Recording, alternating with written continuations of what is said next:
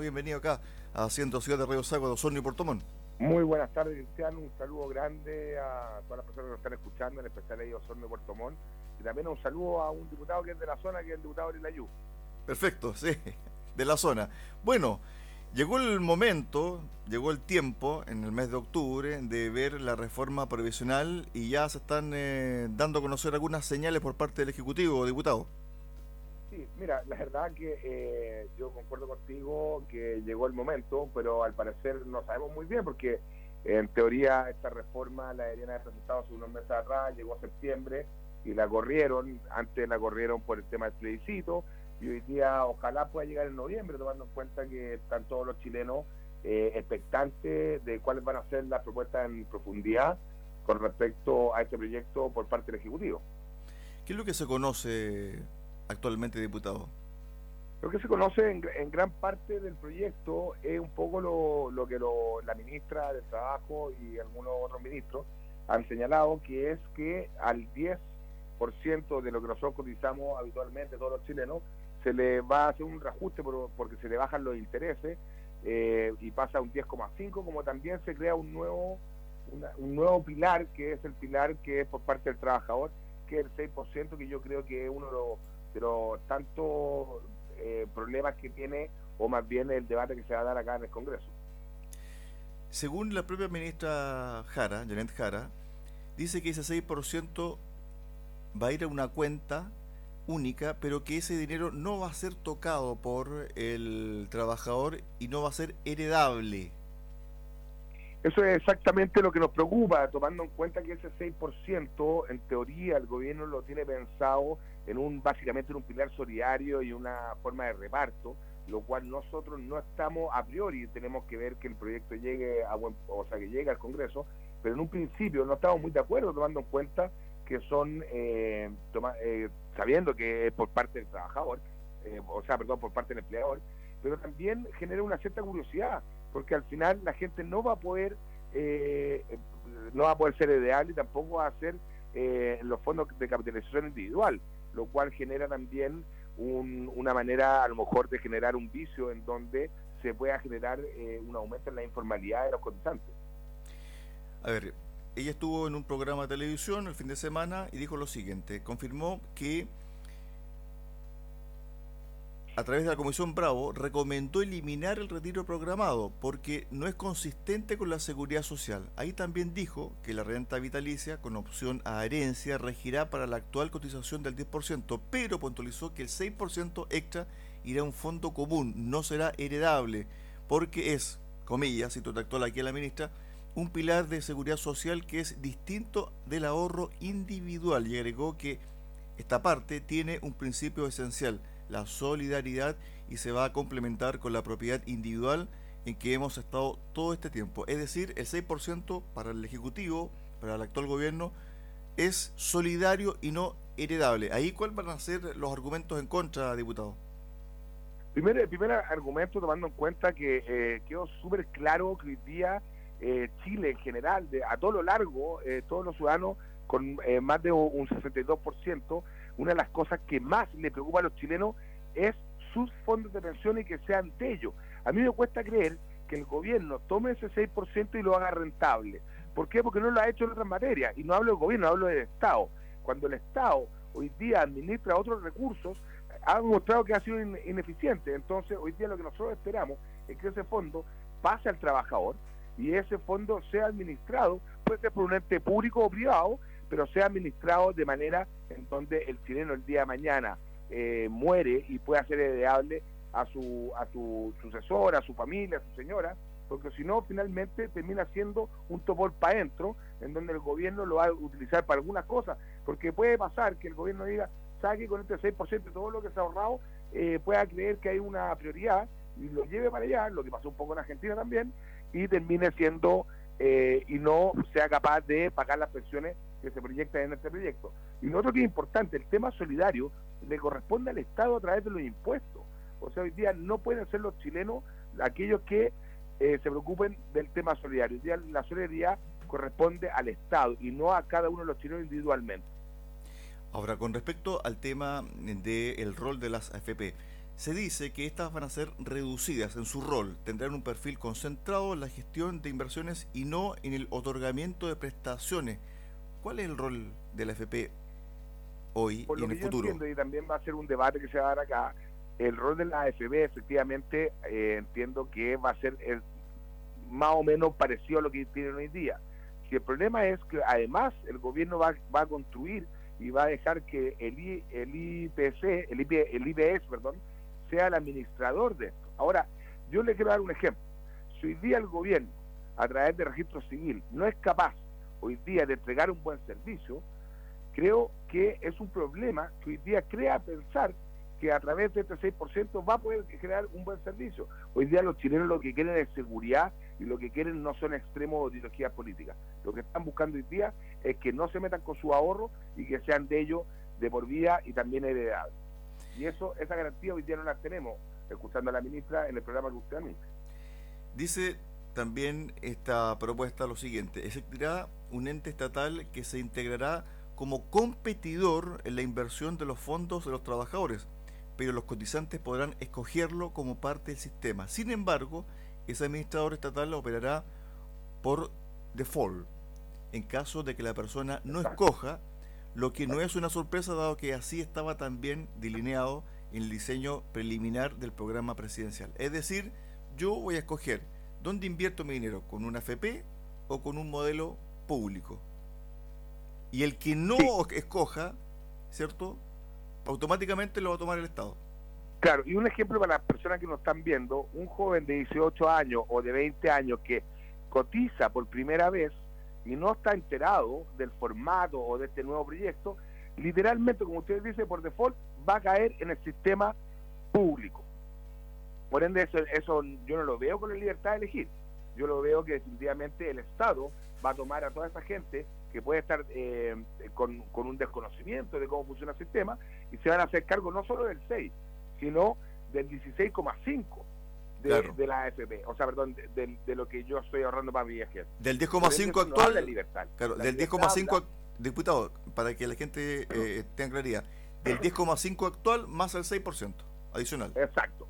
Y eso eh, hablamos del 16,5. Ahora, lo importante es que la gente que nos está escuchando entienda que esa plata va a ser lo que yo ahorro más lo que mi empleador va a ahorrar. Pero si yo cotizo por primera vez, a mí nadie me va a preguntar dónde quiero tener la plata. O sea, no tengo derecho a elegir. Más bien, probablemente no le pregunten nada y la plata pase directamente a los fondos fiscales y que hemos sabido, y lo sabemos por, digamos, por varias, varias razones, que no van a ser bien administrados. Insisto con un ejemplo, si a usted le dan a elegir, o a cualquier chileno le dan a elegir, usted prefiere un banco privado que, que le va a entregar un buen servicio o prefiere el banco del Estado.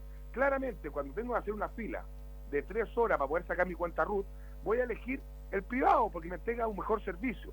Entonces, hoy día los chilenos tenemos que tener la posibilidad de poder elegir y no por default, que mi cotización por primera vez y de ahí para adelante hasta que a mí no se me prenda una luz va a quedar en, manos del Estado. Y el Estado no sabemos qué rigurosidad va a tener para administrar ese recurso. Estamos con el diputado Cristian Lave, miembro de la Comisión de Trabajo y Previsión Social a raíz de esta reforma provisional que debería entregar el Ejecutivo en el mes de febrero. Esto se ha dilatado eh, largamente durante este año, primero por el tema del plebiscito y luego por una serie de temas que están conversando al interior del Ejecutivo.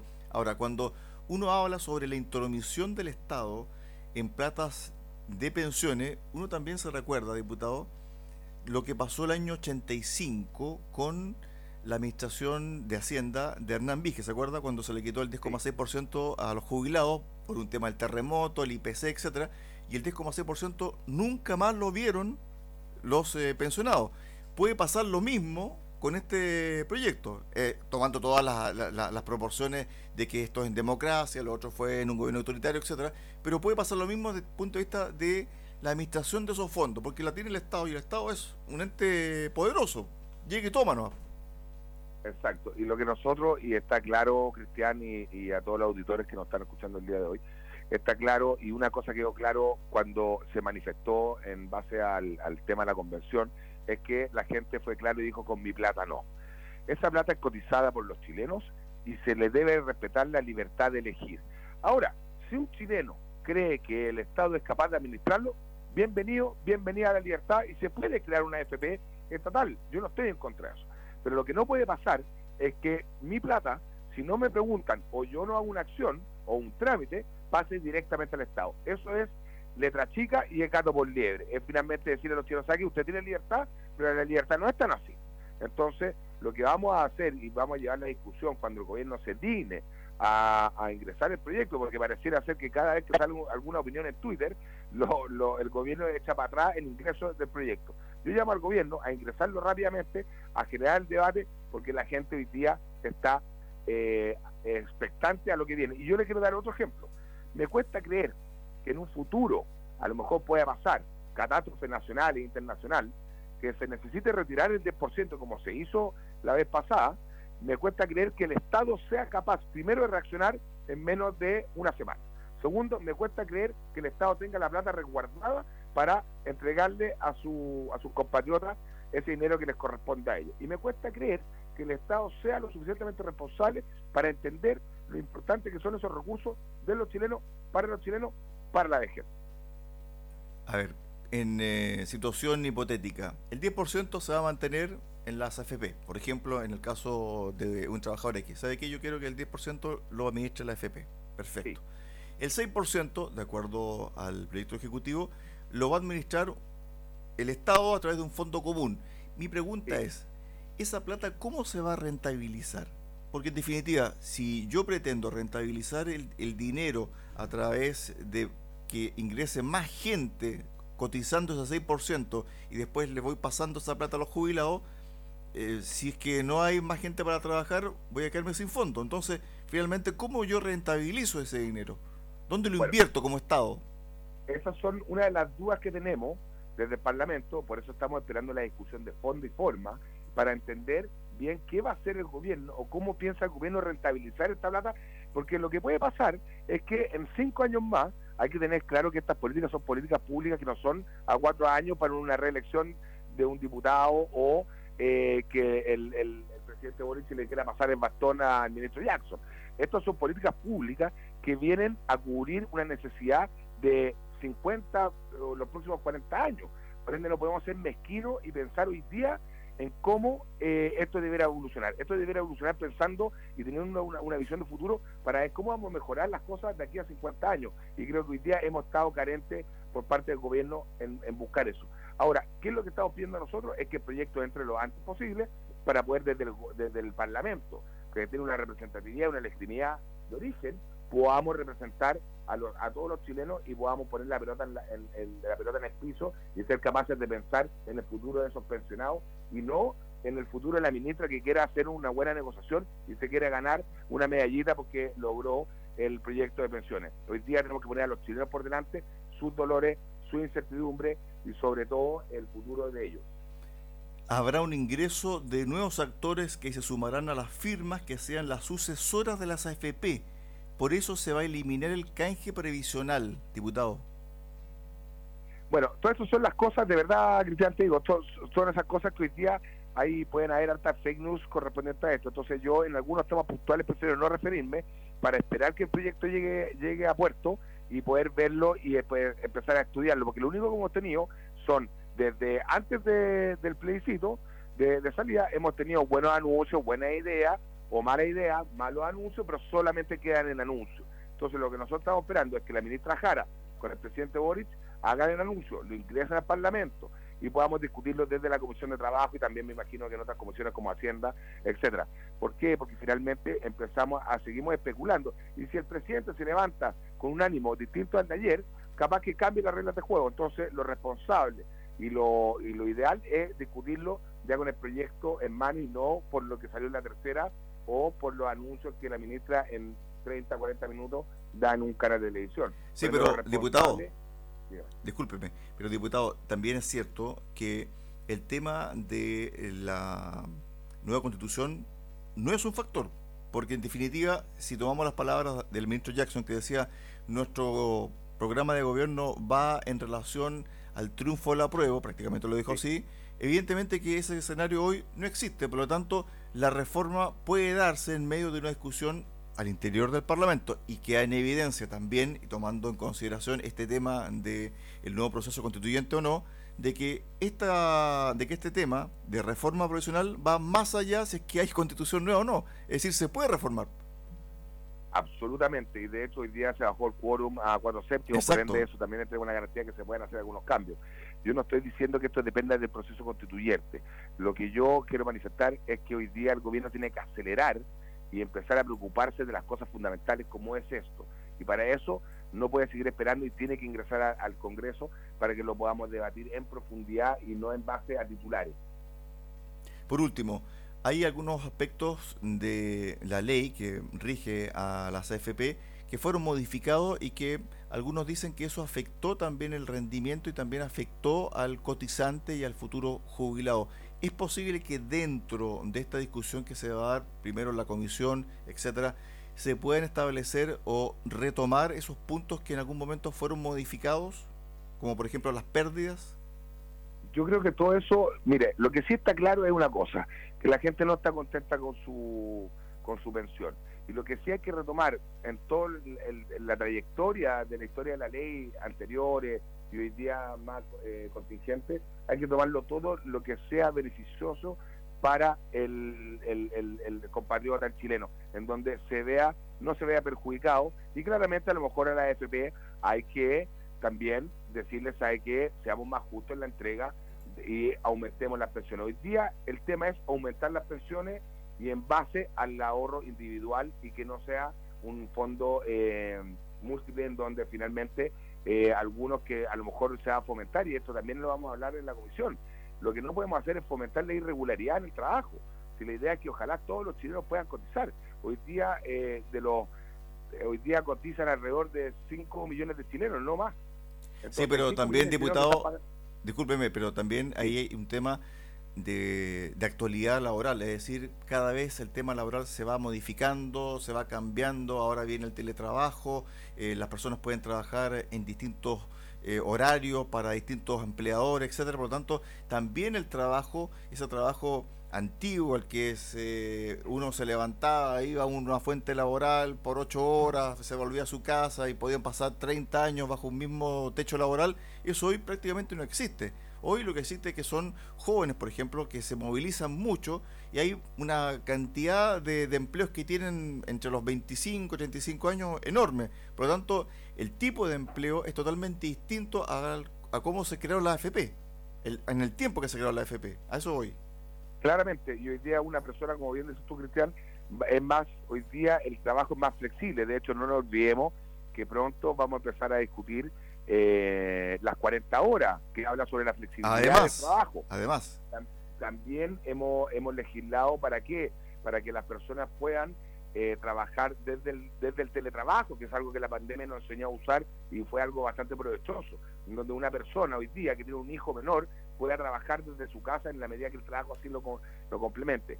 Lo súper importante, y yo estoy de acuerdo ahí, Cristian, es que hoy día el tema de la, de la FP, o sea, perdón, el tema de las pensiones, tiene que ser algo que esté proyectado hacia el futuro con una visión de presente y con la historia hacia atrás. ¿Por qué? Porque claramente hoy día lo, el, trabajo ha mutado, ha cambiado y lo tenemos que discutir en base y poner eso en valor. Y para eso lo que le pedimos al gobierno es que ingrese el proyecto, de una vez por todas y que acá lo vayamos discutiendo en, en, en, en, su mérito y vayamos viendo qué es lo mejor para futuras pensiones, con la objetividad del concepto de trabajo que hoy día hay, que ha variado, evidentemente. Y por último, diputado, los volúmenes de dinero que se manejan por parte de las AFP es enorme. Imaginemos ese volumen de dinero en manos del Estado, el 6 por, solamente el 6%. Una cantidad de dinero impresionante, es decir, tú puedes hacer muchas cosas con ese dinero. Eso, eso es tremendamente relevante porque además todavía no nos dan garantía de que ese 6% no va a ser utilizado para campañas políticas, no va a ser utilizado con ideologías políticas, sino más bien va a ser siempre pensado y resguardado para las pensiones. Y hoy día lo que hay que hacer es ponerle a, a este proyecto, que todavía no lo conocemos en profundidad, e ir viendo cómo le aseguramos a todos los chilenos que esa plata va a ser siempre de ellos. Y eso es a lo menos lo que yo estoy disponible para defender. Estoy disponible para defender la libertad de los chilenos de elegir quién o, cómo se final, o cómo se administra su recurso para sus pensiones. ¿Hay que arreglarlo? Claro que hay que arreglarlo. ¿Hay que, hay que meterle cabeza y meterle el concepto de libertad a las cosas? Absolutamente. Y hoy en día a mí el Estado no me da garantías de que eh, sea un buen administrador de los recursos de todos los chilenos. Por último, se me queda una pregunta en el tintero. Sector retiro, ¿hay piso político o no? Porque la Pamela, porque la, diputada Pamela Giles está como muy eufórica con esto. Sí, yo ahí le devuelvo la pregunta. Me gustaría saber si el presidente que votó a favor de todos los retiros está disponible para un sector retiro. Y eso es algo que hoy día eh, los diputados y todo el oficialismo que durante un tiempo estuvieron eh, haciendo campaña por los retiros, hoy día se mostró en el quinto retiro que no están disponibles para ayudar a los chilenos. Hoy día hay que ver cómo se da la discusión. Yo creo que no hay piso político por parte del oficialismo. Usted ya sabe y todos los chilenos saben cómo pensamos, eh, cómo piensa mi sector. Yo creo que hoy día el Estado es quien se tiene que hacer cargo de los dolores de las personas. Hoy día el Estado tiene abandonado el Estado de Derecho, en donde en la macrozona sur, en el Biobío, se ven afectados por terrorismo, en donde en el norte hoy día tenemos una emigración desatada y en el centro del país hay una delincuencia y un narcotráfico de proporciones. Entonces, hoy día el gobierno no es capaz de poner la carreta eh, detrás de los bueyes, creo que finalmente un de retiro no tiene piso político y menos hoy día en base a las cosas que tiene. El llamado es al gobierno a gobernar y a dejar de hacer chiquilladas y a dejar de aparecer en la prensa por los titulares eh, y, y, los bochornos que nos hacen pasar en el extranjero y que hoy día el presidente vaya a la Araucanía, vaya al norte y se preocupe de los dolores de los chilenos. Estuvimos con el diputado Cristian Lavé, miembro de la Comisión de Trabajo y Previsión Social, conversando por eh, esta reforma previsional que se ve en el horizonte en el Congreso. No sabemos si en el mes de octubre, pero debería estar ingresando el próximo mes al Congreso. Gracias, diputado, por estos minutos. Un abrazo. Buenas tardes. Muchas gracias a ti, Cristian, y a todos los que nos están escuchando y que Dios los cuide y que se cuiden de, todo. Chao, chao. chao.